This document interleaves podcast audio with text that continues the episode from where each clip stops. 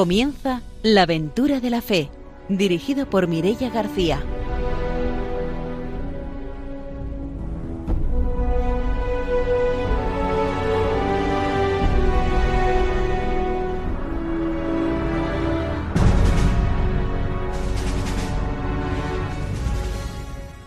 Muy buenas noches, estamos en Radio María, empezamos un nuevo programa de la aventura de la fe. Nos acompaña el Padre Arturo García, buenas noches. Buenas noches a todos los radiantes, que tengan buena noche y que disfruten ¿no? de la misión, de animarles pues ahí a, rezar por los misioneros y también para buscar nuevas vocaciones misioneras. ¿eh? Conociendo la misión es más fácil. Está también con nosotros, como siempre, Ramiro Fauli. Buenas noches. Hola, muy buenas noches. Hoy voy a mandar un saludo muy especial, muy especial a la señora Paquita Ten, que no la conozco, pero como tengo aquí a su hijo, que está más nervioso que un flan, que va a hacer su experiencia misionera, para, darle tranquilidad, que lo va a hacer muy bien y que sepa que su mamá lo está escuchando. Un saludo a la señora Paquita Ten. Pues mandamos esos saludos y saludamos ya también a nuestros invitados de hoy, que son Jerónimo Yorca, Federico Ferrando y Pablo Morales. Buenas noches. Hola, muy buenas noches. Buenas noches, gracias por la invitación. Ellos son seminaristas del Seminario Mayor de la Inmaculada de Valencia y nos van a contar su experiencia misionera que han tenido este verano en Manta, en Ecuador. Ahora saludamos también a nuestros técnicos, a Ramón y a Ángelo, y empezamos ya el programa con la formación misionera.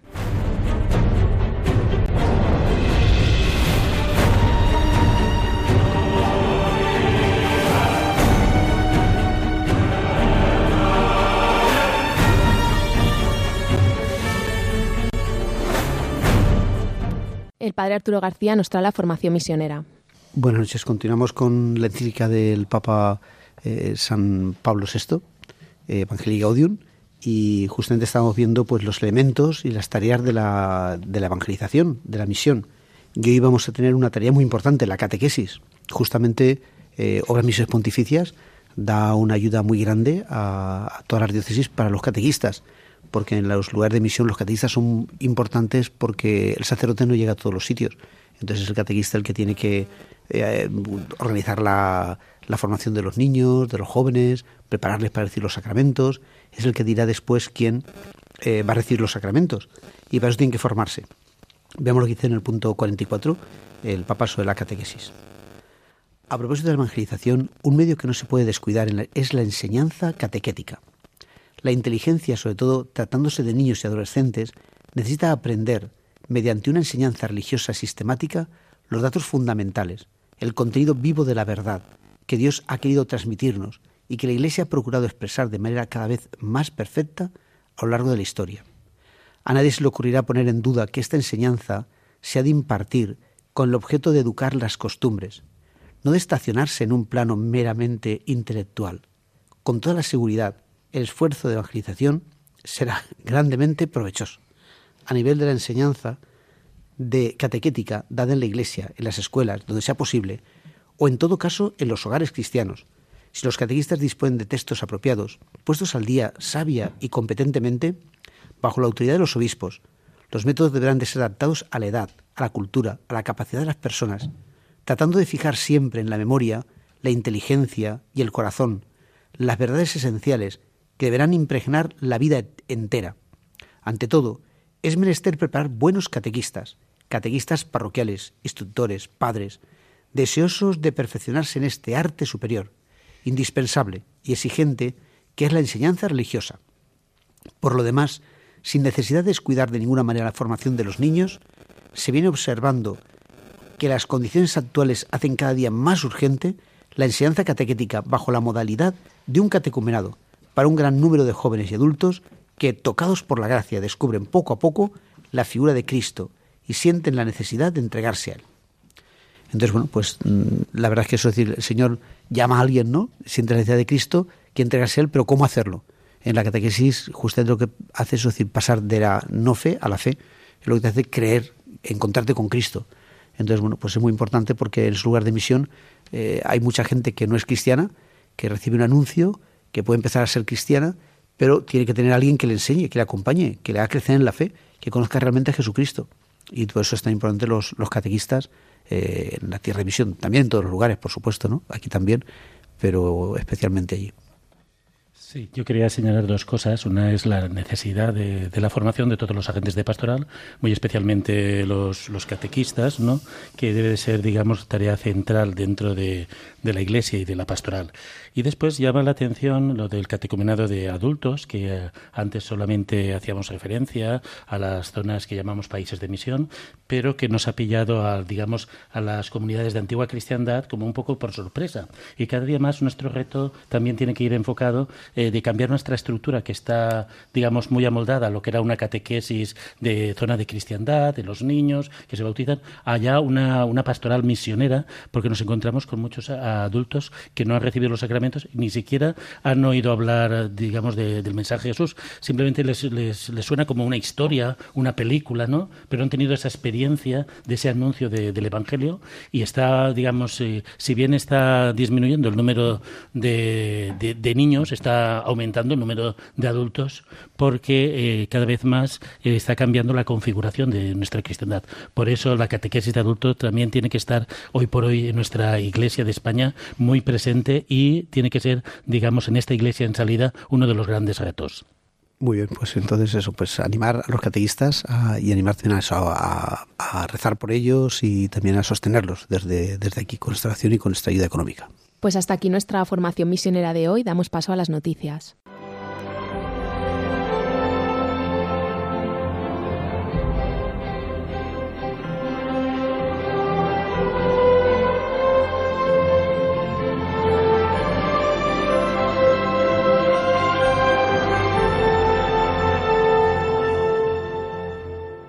Ramiro Fauli nos trae las noticias misioneras. Bien, pues como estamos en el mes de noviembre, hemos pasado pues, este mes extraordinario misionero, vamos a dar dos, dos noticias en relación a este mes extraordinario misionero que convocó el Papa. La primera viene de España y hace referencia a la acción que desarrolló obras misionales pontificias de España con más de 300 actos en las distintas diócesis. Así lo ha manifestado don José María Calderón, director de MP en España. Distintas instituciones que han participado en hacer la animación misionera. Se realizó a nivel nacional un congreso que se reunió en Madrid a más de 380 personas, entre las cuales se encontraban teólogos misioneros encargados de animación misionera y agentes de la pastoral. Otro de las, acciones que ha tenido también mucho impacto ha sido el autobús eh, del, del Domun, que ha recorrido distintas ciudades de España, entre ellas Valencia, donde han participado la delegación de misiones y algunos miembros activos. Y destacar también en este mes misionero eh, el éxito que ha tenido la cadena de bondades eh, desarrollado a través también de un videoclip con Grillex y otros grupos que han animado a que todo el mundo se incorpore a esta campaña de la misión y que todos somos misión. Pues desde aquí eh, las actividades que se han realizado en España y me ha llamado también la atención, en otro programa daré también otras actividades que han desarrollado en otros países, pero por ejemplo en Luena, en, en Angola, se se, ha clausurado este, este mes misionero con un hecho muy importante, como fue una celebración eucarística con más de 4.000 feligreses y allí llevaron todos los feligreses eh, comidas y alimentos para ser destinada a la parte sur de la diócesis que pasa distintas necesidades por la hambruna que está pasando la zona. Además, el obispo del lugar tuvo también un gesto muy significativo de realizar unos bautizos en esa celebración y el agua era una, un agua turbia en signo de que están pasando por una escasez de, de agua. Allí Caritas está desarrollando un programa de potabilización del agua y de extracción de agua porque están pasando una gran carestía. Entonces ha unido, digamos, lo que tiene que ser la misión con una opción muy preferencial por los, por los pobres. Pues después de habernos puesto al día con las noticias misioneras, nos vamos ya con la entrevista de hoy.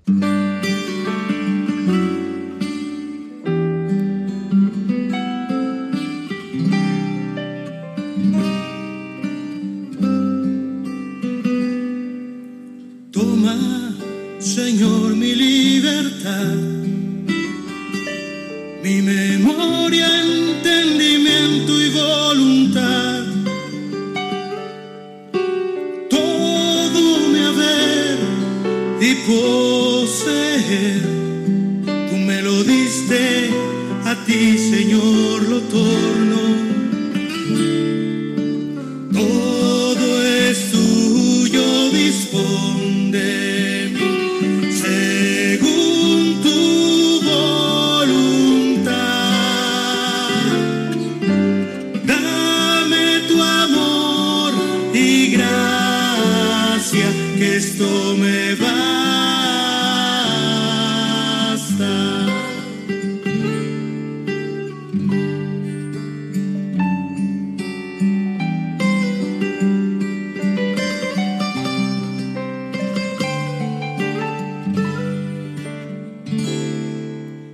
Esta noche están con nosotros Jerónimo Yorca, Federico Ferrando y Pablo Morales, que son seminaristas de la Diócesis de Valencia. Bienvenidos de nuevo. Gracias. Muchas gracias. Buenas tardes. Pues para, para empezar, nos gustaría que os presentarais cada uno de nosotros y para que nuestros oyentes os conocieran. Pues yo soy Federico Ferrando, tengo 22 años y estoy en quinto curso del seminario. Soy el segundo de, de cinco hermanos y eso, una bendición de estar viviendo esta experiencia como futuro sacerdote, si Dios quiere. Eh, yo soy Pablo Morales, eh, soy de San Juan de la Ribera de Valencia, eh, soy el sexto de once hermanos y bueno, estoy en cuarto curso de seminario.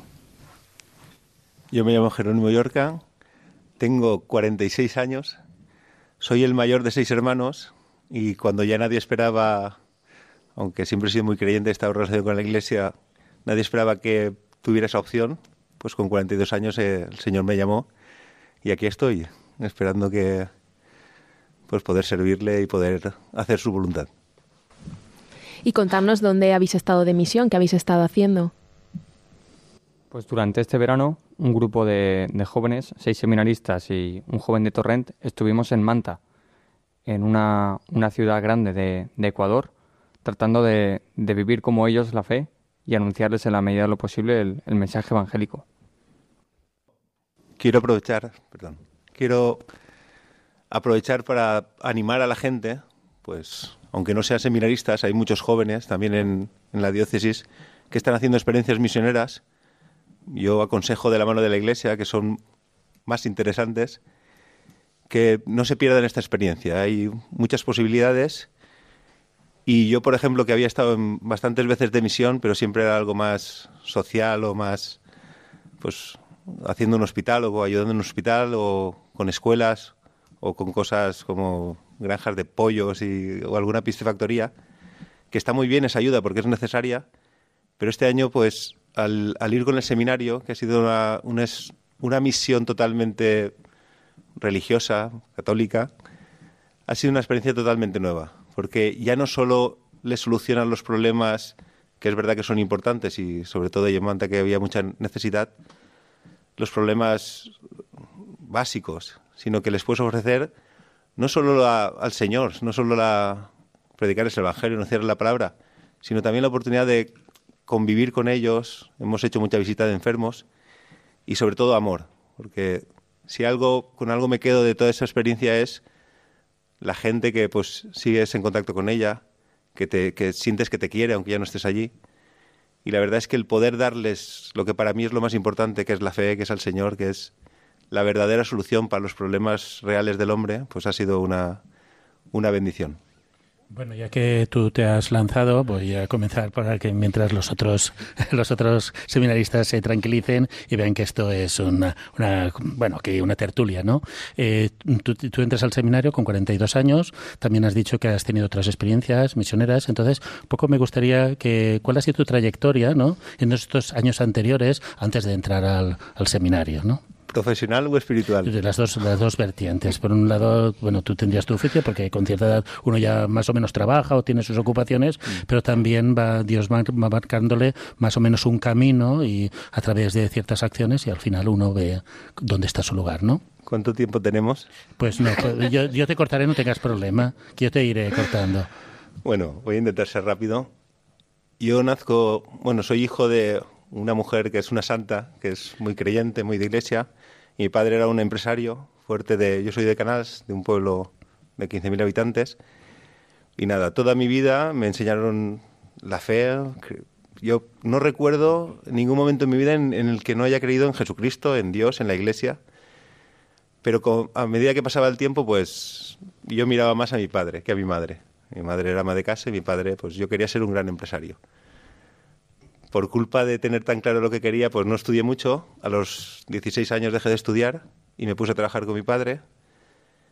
Lo que pasa es que murió joven y al final tuve que hacerme cargo de la empresa cuando no estaba preparado y eso pues me costó. superé eso como pude.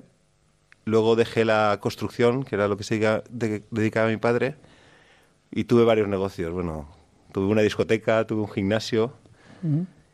Y finalmente el Señor se encontró conmigo. La verdad es que en un momento que no me iba nada bien, aunque exteriormente todos me admiraban y decían qué bien lo que has conseguido, pero por dentro no estaba bien. Y ahí hubo mi primera conversión fuerte, aunque siempre había creído. Y pues decidí dejar esa vida que había llevado, que me había ido bien, pero no me sentía bien, y comencé a dedicarme a los demás.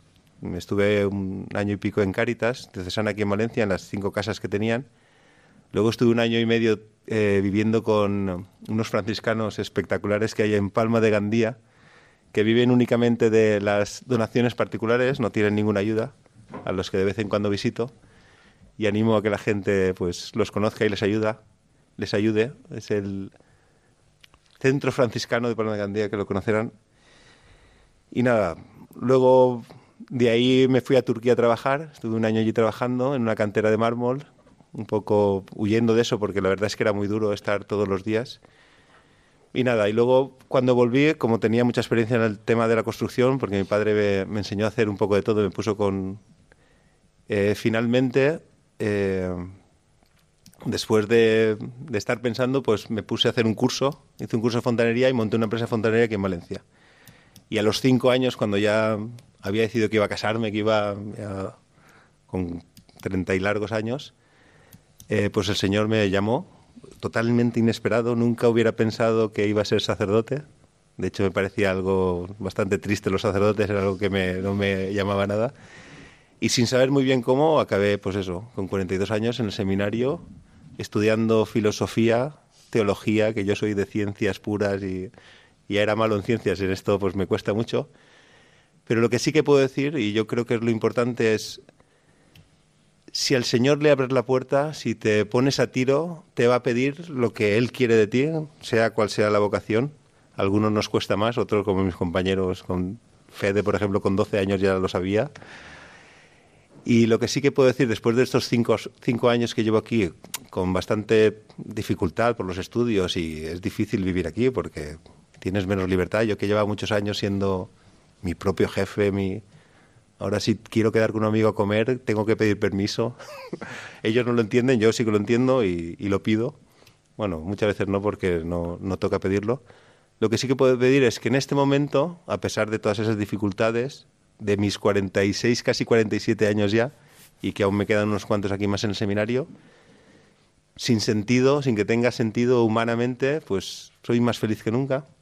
Y no hablo la felicidad del mundo, esa felicidad de siempre estar riendo, sino la satisfacción, la tranquilidad, el saber que haces lo correcto y sobre todo, y en esto me ha venido muy bien la experiencia de en Manta, el darte cuenta que cuando te das a los demás, de verdad, sobre todo cuando te das para amarles, no para mostrar tu amor, sino para mostrar el amor que has sentido que Dios ha tenido contigo, y es un poco como por justicia responder ante ese amor con el amor al otro, al hermano, sin esperar nada a cambio, solo puedo decir que es una bendición. Sí, ahora después os preguntaremos a todos de la experiencia de Manta, pero yo quería preguntarte, aprovechar ahora el momento. Tú has dicho que habías tenido otras experiencias. Mm. Eh, ¿Por qué fuiste a esas otras experiencias? ¿Qué te llevó? Y después hablaremos de la diferencia de esas experiencias con la que habéis tenido ahora como seminaristas. Pues cuando mi padre murió, fue un accidente, fue algo... Nosotros teníamos también caballos. Tuvo un accidente con un caballo y fue algo que no esperábamos de golpe de repente dejé de ser el hijo de el jefe, que era un jefe con el puño muy cerrado y muy exigente, a ser el dueño de mi vida. Yo soy el mayor de seis hermanos, mi madre es ama de casa, entonces yo gestionaba todo el patrimonio y la verdad es que hacía bastante, hacía lo que quería. Y esto coincidió con un amigo mío, un fenómeno, un amigo mío que se, llama, que se llama Antonio Sancho, que se fue a Perú porque allí tenía un tío franciscano, que era misionero allí, Estoy hablando del año, sobre el año 2000, cuando aún estaba Sendero Luminoso, entonces eran dos héroes. Mi amigo por irse y por, después de cumplir su obligación, quedarse allí. De hecho, él está casado allí con una indígena, vive en la selva, con seis hijos, un crack. El, tío franciscano murió ya, pero era un hombre que, que estaba amenazado de muerte por Sendero Luminoso y estaba allí. Entonces fui un poco a ver a mi amigo y cuando vi lo que estaban haciendo allí, Estuve, pues no sé si fue cinco, fue cinco o seis veces.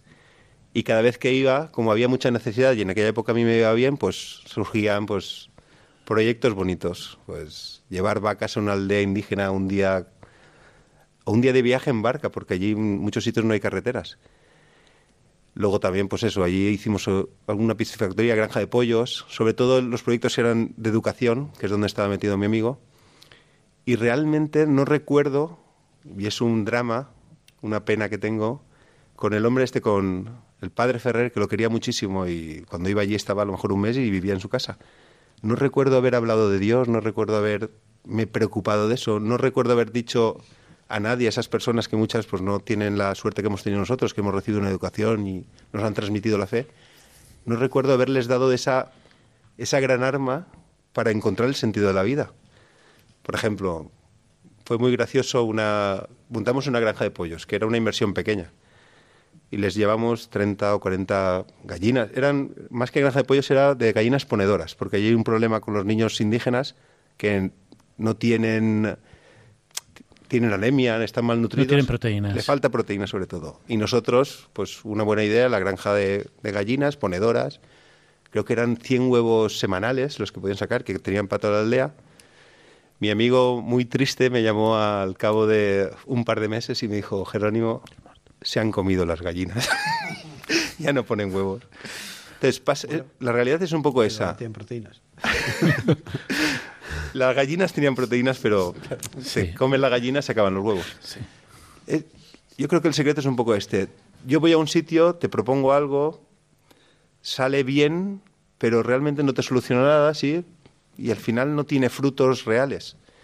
En Manta, por ejemplo, es verdad que estuvimos fue un mes y medio, fue mucho tiempo. Eh, permite, vamos a dejar que hablen tus compañeros y hablaremos de Manta, la experiencia que ha significado para cada uno de vosotros. Eh, Pablo, que ya lo veo más tranquilo, ¿cuál ha sido tu trayectoria antes de ir a, la misión? Me ha llamado mucho la atención, ¿no? De, sois 11 hermanos. Sí, sí. Entonces, bueno, dentro de todos los hermanos, uno que vaya al seminario, esa trayectoria, me imagino que seréis de, de una familia cristiana, ¿no? Sí, sí, nosotros, eh, bueno, mis padres, desde, desde que yo tengo conciencia, han querido transmitirnos la fe, ¿no?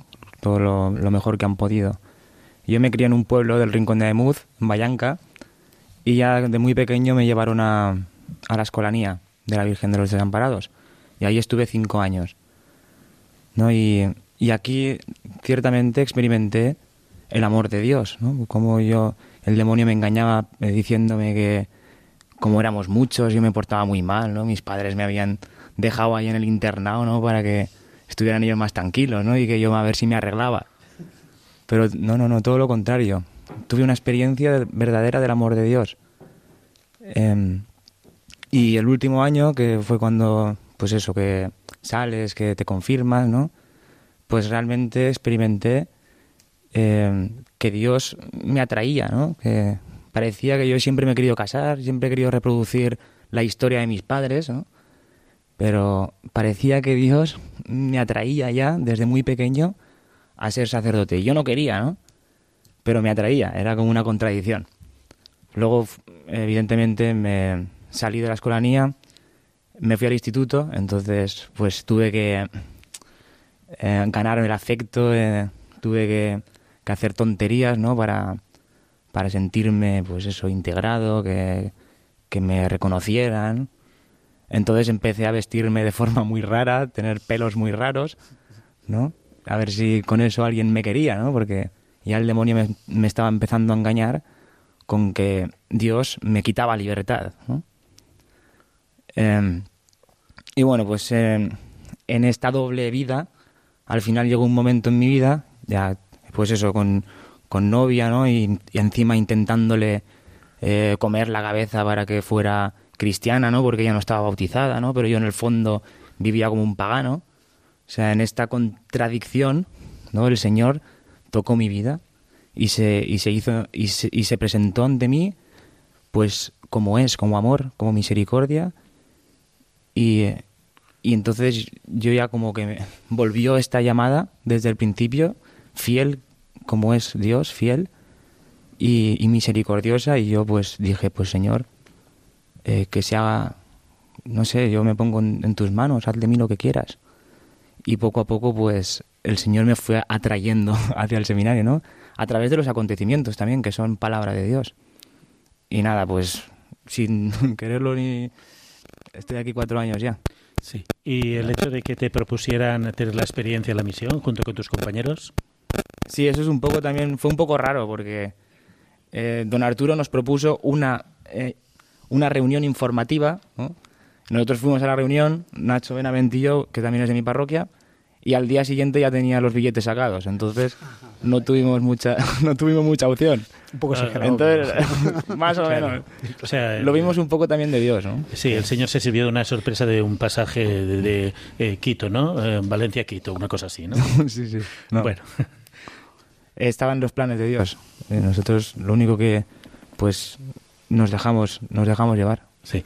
Y bueno, nos queda un poco aquí Federico, que ya ha participado en nuestro programa, pero bueno, para que, como ahora vamos a compartir eh, todos juntos la experiencia de Manta, que nos ponga también en antecedentes. Pues como, como ya he dicho, soy el segundo de cinco hermanos y el don más grande que mis padres han tratado de, de transmitirnos ha sido el don de la fe, el deseo de la santidad y el de escuchar a Dios en, en los acontecimientos de cada día y, y tratar de hacer su voluntad en la medida de lo posible.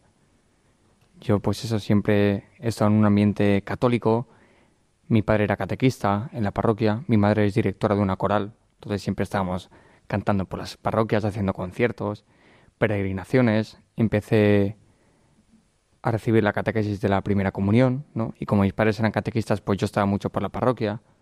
Recibí la primera comunión, fue el día más feliz de mi vida, ¿no? Yo creo que ahí el Señor ya me iba preparando un poco el corazón para hacerle presente aquí en la tierra por medio del sacerdocio. Y empecé a ir a unos campamentos en Ávila, que eran pues unos 150 jóvenes y niños, un ambiente muy sano, en el que hacíamos mucho deporte, formación de historia, de religión, marchas, pues había un ambiente muy bueno, hacíamos el fuego de campamento, las guitarras y demás. Y el sacerdote que había ahí, el padre Higinio, nos contó su testimonio de conversión. Y había sido un sacerdote que anteriormente había llevado una vida muy mala, ¿no? Antes de convertirse, pues había estado en la cárcel por, por ser un ladrón, atracar bancos y cosas así. Y nos habló de cómo el Señor había tocado su corazón gracias a- al amor de su madre, reflejo de la Virgen María, en la cárcel, ¿no? Y él nos invitó a que le preguntásemos al Señor qué quería Él de nosotros. Y tendría unos 12 años cuando en una adoración al Santísimo, siempre está presente ahí, ahí en el campamento, le pregunta al Señor, Señor, ¿y cómo quieres que yo te sirva? ¿Cómo voy a ser yo feliz? Y sentí en el corazón, te quiero como el Padre Higinio, quiero que seas sacerdote, quiero que me hagas presente. Y yo me alegré muchísimo. Además sabía que mi familia me apoyarían, ¿no? Que el ambiente donde estaba pues era muy receptivo y, y yo volví a casa diciendo que iba a entrar al, al seminario menor en Játiva, ¿no? Mis padres me dijeron en ese momento que no podía entrar al seminario, que quizás era mejor vivir en familia y demás. Entonces yo me rebeté un poco, porque mi camino de santidad, ¿no? Como los ángeles, era ser sacerdote y me cortaban las alas. Pues durante estos años yo me olvidé bastante del tema, del tema de Dios. Me aproveché, ¿no? De esta aparente negativa, pero el Señor me estaba preparando hasta que después de vivir, vivir varios años como el resto de jóvenes en el mundo y demás, al acabar el bachillerato el Señor volvió a hacerse presente y me ofreció esta vida para, para vivir la santidad. Y a los 18 años entré, entré al seminario. Y es una verdadera bendición. Doy gracias a Dios por el acompañamiento de mis padres. Nos vamos a hacer una pausa, volvemos enseguida para seguir conociendo el testimonio. Padre, Padre, Padre,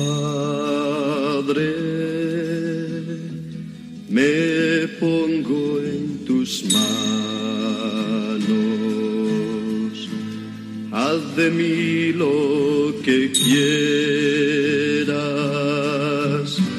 sea lo que sea. Te doy las gracias, lo acepto todo, con tal que tu voluntad se cumpla en mí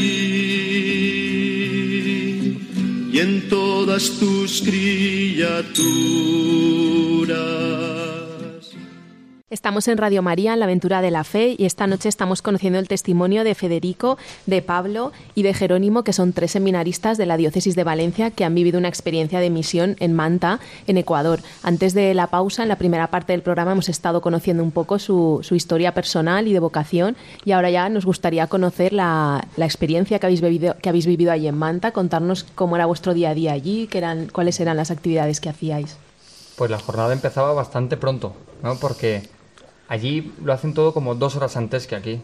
Nos reímos mucho durante ese tiempo porque no nos cuadraba nada. Pero, por ejemplo, había días en los que a las 7 de la mañana rezábamos laudes, incluso con toda la comunidad parroquial. Pero nosotros llevábamos el mismo horario que aquí en España, entonces nos acostábamos muy tarde para levantarnos muy pronto. Entonces, ese fue el primer desfase. Cuando llegamos allí a, a Ecuador, llegamos con el cardenal Cañizares, que nos acompañó los primeros días de misión nos abrió un poco las puertas y fue una bendición. Ver el testimonio de un cardenal de la Iglesia Católica vivir como, como nosotros y como la gente allí en Manta, en una austeridad completa y con una alegría continua, a pesar de la enfermedad que, que trajo para aquí y el cansancio que traía. Pero fue una maravilla. La verdad es que sí, ¿eh? Era como... Para nosotros fue un, un ejemplo eh, estos tres primeros días el señor cardenal. Si él tuvo una disposición muy, muy bueno, yo estoy de acuerdo en ellos, claro. Como otros años tiene una disposición muy buena, ¿no? me impresionaba de que cuando teníamos una fila de, de, de 30 personas, 40 para bendecirlos y él a todos, a todos. Nunca decía ya está, ¿no? Sino, pues estuvimos también antes en, en Chile y también estuvimos en Perú y lo mismo, en todos los sitios, a lo que le dijéramos, todo siempre mucha disposición y con mucho cariño con todo el mundo y muy amable y, luego pues es una enseñanza pues muy muy grande no que la gente estaba atentísima no a lo que estaba él ahí predicando. Y luego a lo mejor podéis comentar eh, que estuvimos en varios sitios no no solo estuvimos en Manta sino también en otros en otros lugares. En, Manta que estuvisteis en una parroquia, en el seminario, eh, ¿quién, ¿quién, os acogió allí? ¿Cuál era el cometido esos primeros días que hacíais allí? Pues estuvimos en la parroquia de San Patricio, y aparte, esta parroquia tiene siete comunidades.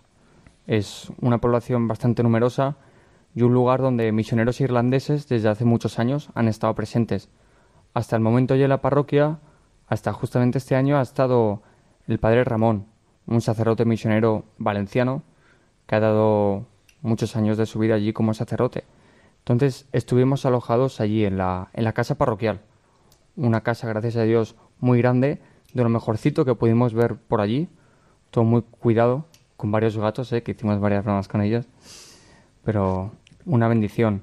La comunidad principal era la de San Patricio y pues estaba, estaba acompañada por muchos grupos parroquiales, empezando por el de monaguillos, del de que me encargué un poco de acompañar, y en total eran unos 200 monaguillos por allí. Tenían varios coros, formación y catequesis para los matrimonios, también catequesis para confirmación, bautismos todas las semanas. Llegamos a hacer creo que unos 25 bautismos, uno de los sábados. Y eso, una vida muy, muy activa de celebraciones, acompañamiento y confesiones. El padre Arturo, pues, ejerció el ministerio de la penitencia, yo creo que con más de, de mil fieles, y es una bendición. Sí, y luego estuvimos en más sitios, ¿no? Pablo también. Sí, sí, no solo hicimos pastoral de sacramentalización, también hicimos misión y fuimos también por las casas en, en el Ceibo. En Ceibo, que era como un barrio que habían construido después del terremoto para las familias que se habían quedado sin, sin, sin casa. Entonces íbamos de casa en casa predicando prácticamente eh, el anuncio de la buena noticia, el querigma. ¿eh? Y ah, incluso les abríamos una palabra al azar eh, fue, fue impresionante, la verdad que... Y aunque a lo mejor mucha gente no nos escuchaba, y, pero para nosotros fue una ayuda realmente poder, poder anunciar el Evangelio, porque como dice San Pablo, ay de mí si no predico el Evangelio, ¿no? Pues también esto lo experimentamos nosotros. La, para salir, eh, ¿os acompañaba alguien de la parroquia? ¿Allí tenían costumbre de hacerlo? ¿Os integrasteis a una campaña que había? ¿O, o con motivo de que habíais llegado los seminaristas aprovecharon para hacer esa misión? Don Arturo García ha estado ya varios años allí en, en esa parroquia misionera. Entonces, gracias a Dios, él conocía un poco cómo iban las cosas allí y también vino otro seminarista que ha repetido este año la experiencia, Vicente Planes. Entonces ellos ya conocían a la gente con la que podíamos ir. Por ejemplo, cuando íbamos a, a visitar a los enfermos para darles la unción y ponernos al servicio, nos acompañaban mujeres o incluso también Numa, algún varón nos acompañaba que conocía a los enfermos porque son ministros extraordinarios de la Santísima Eucaristía y habitualmente iban a visitarles para hablar con ellos y, atenderles. Si la ayuda de la gente de allí, evidentemente era imposible, porque incluso había un, nivel de violencia e inseguridad por las calles de por allí, que si íbamos nosotros solos, pues estamos en peligro, en cierto peligro al menos. Bueno, para mí, yo de sitios no puedo decir nada porque a mí se me olvidan los nombres de los sitios, pero sí que puedo compartir lo que más me impresionó. Lo primero es la, la vida de las parroquias. No sé si San Patricio se llama, si San Patricio tenía 70, 80 monaguillos. Yo estoy en una parroquia pastoral que tiene muchos y somos Dos. siete, no, siete, ocho, pero aquello era impresionante. Pero lo que era más impresionante era cómo la gente se implicaba en esas capillas que ha dicho Fede.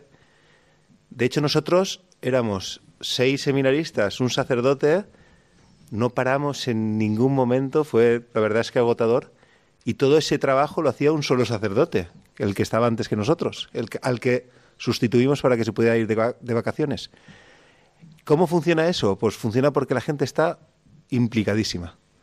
Una cosa impresionante también es misas de diario llenas. Que aquí las misas de diario, pues los que hemos solido ir, hay muy poca gente. Y sobre todo que se ocupan de todo. Hacen de sacristán, hacen de catequistas. Niños, hay muchísimos niños que siempre están presentes. Entonces yo creo que eso sí que es una, una de las cosas que y otras veces que había estado de misión, que no era realmente misión, no había visto, no había visto la vida de las parroquias. Lo que contaba antes que había estado en Perú, no sé si iba mucha gente a misa o no. Eso quiere decir que yo no iba en esa época. Y, luego algo que ha sido para mí lo mejor es que yo he estado en catequesis de confirmación, en, eh, pero ahí hicimos mucha catequesis. La verdad, la verdad es que muchas, muchas veces no teníamos tiempo para prepararla. Y lo que sí que había allí era una sed de la gente de escucharte, una atención, unas preguntas, eso sí, cuando perdían la vergüenza. Y sobre todo para mí lo mejor fue, lo que más me gustó, como había tantas parroquias, tantas capillas, eran cinco o seis misas diarias. Eh, don Arturo no daba abasto porque no podía, no, físicamente no podía. Nosotros muchas veces teníamos que hacer la celebración de la palabra, que no es una misa, pero no sé, repartíamos la comunión, leíamos el Evangelio, hacíamos una pequeña homilía. Y yo, personalmente, que llevo cinco años aquí, que estoy en pastoral, que la verdad es que tenemos mucho trabajo y estamos muy implicados, aquello fue como algo mucho más cercano a lo que seremos dentro de unos años, si Dios quiere, como sacerdotes. Y sobre todo ver que si un hombre, un cura, que es de Alcudia de Crespís, es al lado de mi pueblo, puede llevar todo ese trabajo, toda esa riqueza, nosotros aquí no tendremos problema, no es tan difícil. Muchas veces parece que hay tanto que hacer y, y hay gente que hace mucho más. Y la verdad es que en esa parte, esa parte más, pues más espiritual, más misión espiritual, la verdad es que fue fantástica. Sí, yo creo también eh, al principio, después de estar en, Manta, estuvimos también visitando el Puyo, eh, justamente ahora que ha sido el sino del Amazonas, y nosotros estuvimos ahí en el Amazonas. También fue una experiencia interesante, ¿no? Porque vimos también cómo está esa iglesia. También muy de sacerdotes, porque el obispo decía que en poco tiempo había tres comunidades que se habían ido y solo había ido otra allí. Y entonces tenía como dos parroquias importantes que estaban pues sin poder atender por falta de sacerdotes. También estuvimos allí, ¿verdad? Pues una residencia de ancianos, estuvimos visitando también unas hermanas de clausura. En fin, la verdad es que tomamos parte de, gran, bueno, de toda la misión que hay allí, de todo lo que es la iglesia. También estuvimos unos días en Quito, eh, visitándolo, estuvimos en la parroquia, estuvimos... Eh, luego también, no sé, creo que vimos mucho la providencia, ¿no? Aparte de ser mucha catequesis, eh, los sacramentos, eh, la evangelización, pero nosotros personalmente vimos muy cerca, ¿no? La providencia de Dios, como nos acompañó en todo momento y, y, bueno, pues fue algo, no sé, si queréis alguna cosa que os haya... A mí me sorprendió especialmente el modo como las familias nos acogieron allí. Nos acogieron como si fuésemos personas súper importantes, nos daban de comer en todas las cosas, en todas las casas que visitamos. Yo creo que engordé varios kilos gracias a eso. Todos con una atención impresionante, ¿no? Querían que fuésemos a sus casas, dedicarles tiempo, compartir nuestras experiencias, una preocupación también por nuestras familias, por nuestra historia, además, que me sorprendió muchísimo, ¿no? Yo creo que, que Jesucristo, cuando, cuando entraba a los pueblos y ciudades y le reconocían, creo que le acogían, de algún modo así, ¿no? Y lo gracioso es que la mayoría de días en que nos, nos acogían en sus casas, llevábamos a Jesucristo en la Santísima Eucaristía, en la teca, para los enfermos, ¿no? Entonces creo que, que verdaderamente se merecía ese recibimiento. Y también experimenté allí en, cuando estuvimos en Quito un poco, la necesidad que tenemos los católicos y todos los hombres de la oración, ¿no? cotidiana para poder combatir el mal, ¿no? que está presente de muchas maneras en el mundo y que gracias a la oración, pues con la fuerza de Jesucristo podemos, podemos acabar con él, liberar a aquellos que están oprimidos. Sí, para mí también fue una experiencia fuerte el hecho de vivir los siete o ocho juntos, 24 horas del día, ¿no? Compartiendo baño, haciéndonos la comida, la cena, claro, porque a pesar de que aquí en el seminario también vivimos en comunidad, pero verdaderamente no es, no es intensa. No es tan intensa. Y poder rezar en comunidad todos, todo, eh, realmente experimentas que si no es con el hermano no puedes, ¿no? Es como que ya también se ve, ¿no? Como en el futuro un cristiano no, no estará solo, ¿no? Porque la comunidad es muy importante, poder vivir la fe en comunidad. Y para mí esto fue me marcó mucho porque porque si no rezábamos, todo, o sea, no podías ponerte al servicio, no podías levantarte por la mañana, no podías eh, obedecer, es imposible. Si ya con rezando y viviendo en comunidad nos costaba ser de nosotros mismos, ¿no? Porque a mí, por ejemplo, personalmente, el demonio me, me, engañaba mucho con que estábamos perdiendo el verano, que iba a perder el verano, que en cuanto volviéramos ya había que entrar al seminario, ¿no? Que el único mes que tienes libre para irte a tu pueblo y lo perdías.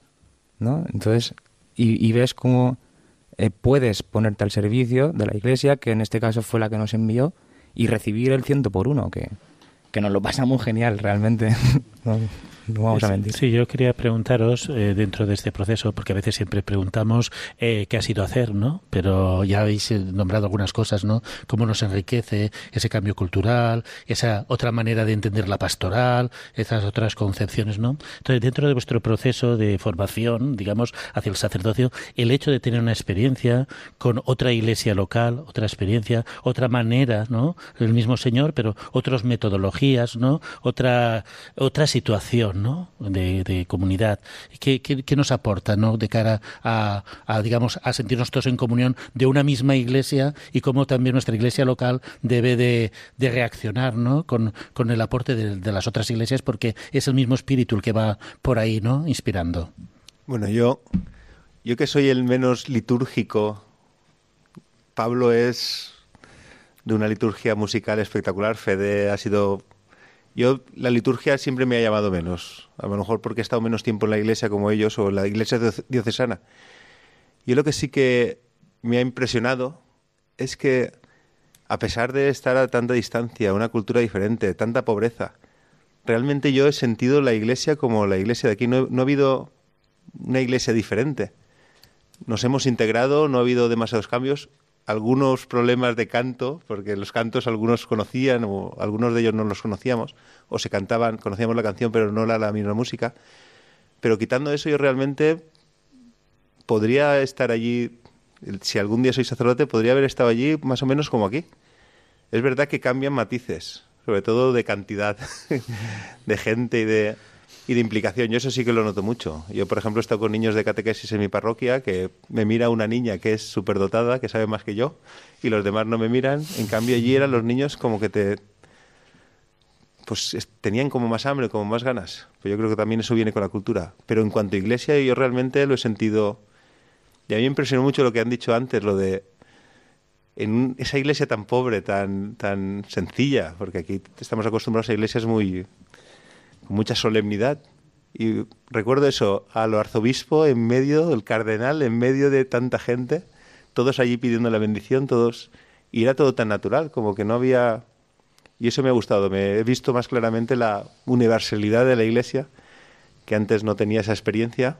Y la verdad es que ha sido muy, muy bonito. Yo destacaría también eh, un instrumento que tratamos de, utilizar allí, que era el del deporte, ¿no? Con los jóvenes de allí pudimos conectar mucho a través de, jugar a fútbol, hacer algún torneo y demás, porque allí en esa cultura sí que, sí que se hace muchísimo deporte y ese ambiente fue propicio para, para poder hablar de Dios posteriormente, invitarles a ver alguna película, escuchar algún testimonio. Incluso algunos de ellos luego vinieron a hacer retiros espirituales con nosotros, porque, hablando otra vez de la necesidad de la oración, don Arturo nos propuso que cada semana tuviésemos una mañana entera de, de retiro espiritual, ¿no? De alimentarnos de, de la compañía del Señor para poder dar algo, ¿no? Que no seamos nosotros mismos, porque si no, sí que sería una verdadera pobreza para la gente de allí. Y la gente respondía de maravilla.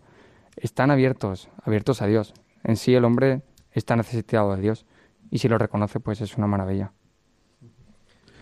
Sí, también tuvimos convivencias, ¿no? Convivencias con, con jóvenes, con monaguillos, con matrimonios, eh, que también fue muy interesante porque siempre había un, gran componente de oración, de, de predicación de la palabra de Dios, de catequesis, que también de poderse confesar, ¿no? Como decía Federico, pues mucha gente aprovechó para confesarse. Y luego también hicieron algo nuevo, algunas cosas nuevas que no he hecho ningún año, como por ejemplo los jueves por la tarde. No sé si puedes contar un poco lo que con la exposición y tal. Pablo, la verdad es que eh, intentábamos hacer algo parecido que se de aquí, ¿no? La, la Night Fever esta, pero realmente no lo inventábamos. O sea, hacíamos lo que podíamos, ¿no? Igual que con los oratorios de, al estilo del el padre Gonzalo, ¿no? Pues también, porque tampoco somos mm, expertos en, en, nada, entonces hacíamos lo que podíamos y el Señor nos iba inspirando y, con el Espíritu Santo por, íbamos haciendo las cosas, ¿no? Y entonces en los jueves concretamente, pues eso, eh, salíamos por, por ahí por la calle, pero ahora por la tarde, porque por la noche y ahí no hay nadie. Entonces salíamos eh, a partir de las 4, ¿no? en parejas, preparábamos ahí unas velas que las comprábamos que nos salían por un ojo de la cara. Me acuerdo que era como un clavazo, ¿eh? ¿Se acuerda, don Arturo? Sí, sí, sí, claro. y, y nada, pues eso, como podíamos hacíamos, ¿no? Y, también con los cantos, no sé, un poco, un poco lío todo, pero, pero al final, pues el Señor es el que, el que llevaba el día y, el que lleva la historia al final. Sí, es una calle que tiene mucha gente y entonces ellos salían y invitaban a la gente a entrar a, rezar. Durante el, está el Santísimo expuesto desde las 4 hasta las 8 de la tarde y está yo también para confesar, están otros cantando, invitaban a la gente para entrar y bueno, es algo que también hicieron con, con otros jóvenes de, de la parroquia. ¿eh? Incluso después de irnos, eh, hablé con el secretario, está ahí encargado de la parroquia y me dijo que seguían haciéndolo, que habían sido haciéndolo varios jueves más después de nosotros también esa especie de nifeber por la tarde.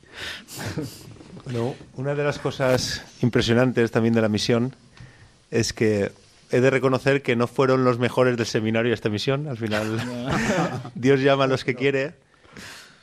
Yo me incluyo ahí, pues es complicado, mes y medio juntos con ese ritmo que yo realmente no esperaba.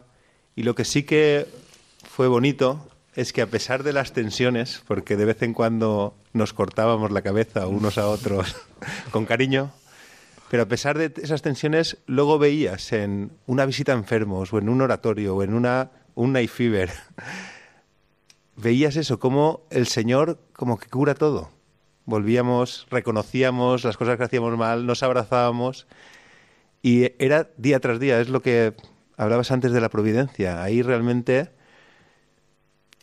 yo lo que una de las cosas que más me, me costó y he de reconocerlo es que con esto de las redes sociales, que yo aún no estaba muy metido, ahora me he empezado a meter, todas las noches teníamos como una hora de grabación de vídeos, en el que había que hacer... No, había un canal muy chulo que seguía gente y teníamos un poco que dar el testimonio del día y contar, y había mucho, mucha parte artística. Y muchas veces yo me enfadaba mucho porque quería ir a, a dormir, nos teníamos que levantar muy pronto. Pero luego pasa eso, cualquier cosa, un detalle, una predicación por la calle, una familia, y como que el Señor ves como cómo te cura todo, ves a tu hermano con amor otra vez. Y la verdad es que es muy interesante. Te abandonas al Señor en una misión que no sabes si qué va a pasar, ni dónde vas, ni qué si vas a poder. Y realmente al final todos volvimos bendiciendo.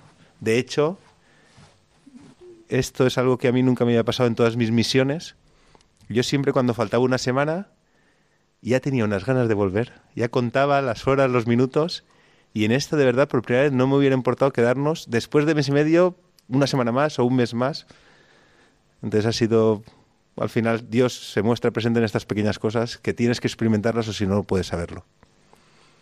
Y después de esta experiencia, la vuelta a vuestro día a día, ¿habéis notado que ha cambiado algo vuestra vida? Bueno, yo realmente este año ha sido para mí muy nuevo, aunque ha sido el quinto año de lo mismo, pero el quinto curso ya es una, algo diferente, pero ha habido mucha novedad en mi vida, un poco complicado. Lo que yo estoy seguro, y esto solo vale mi testimonio, porque al final cualquiera podría interpretar de otra forma, es que este año está siendo el mejor de todos a pesar de que parecía que no iba a serlo por circunstancias, ya es mucho tiempo, ya la novedad, ya esto es como el noviazgo, el primer año, segundo año, pero ya el quinto ya pues las cosas se van enfriando. Y yo creo que Dios tiene que ver absolutamente en todo esta bendición que estoy viviendo en este momento, pero seguro que ese mes y medio que he pasado allí sirviendo a mis hermanos, amando a mis hermanos, esforzándome por hacer la voluntad de Dios, en vez de estar aquí en Valencia, que no hubiera sido seguro tan intenso ni yo creo que no hay duda que algo tiene que ver. Concretamente es muy difícil, pero yo bendigo esta experiencia y, y muy feliz.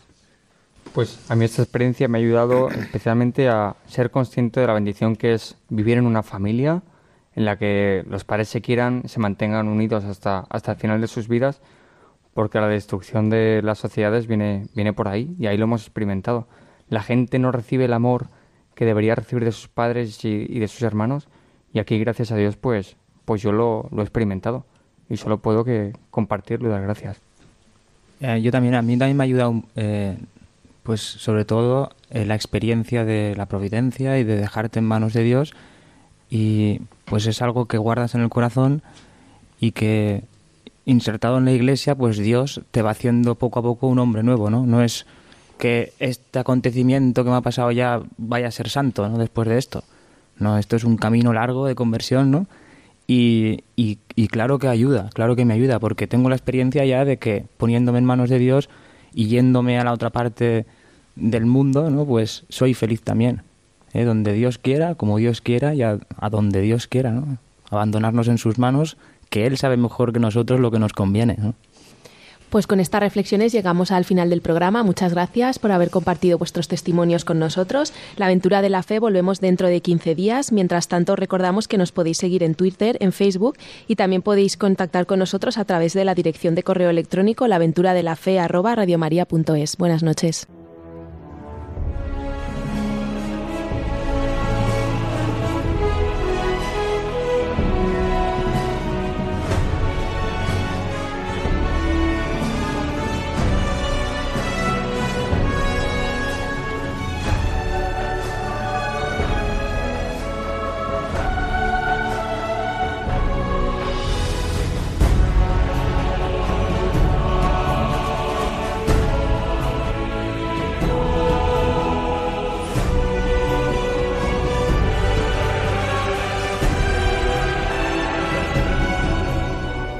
Han escuchado en Radio María La aventura de la fe, dirigido por Mirella García.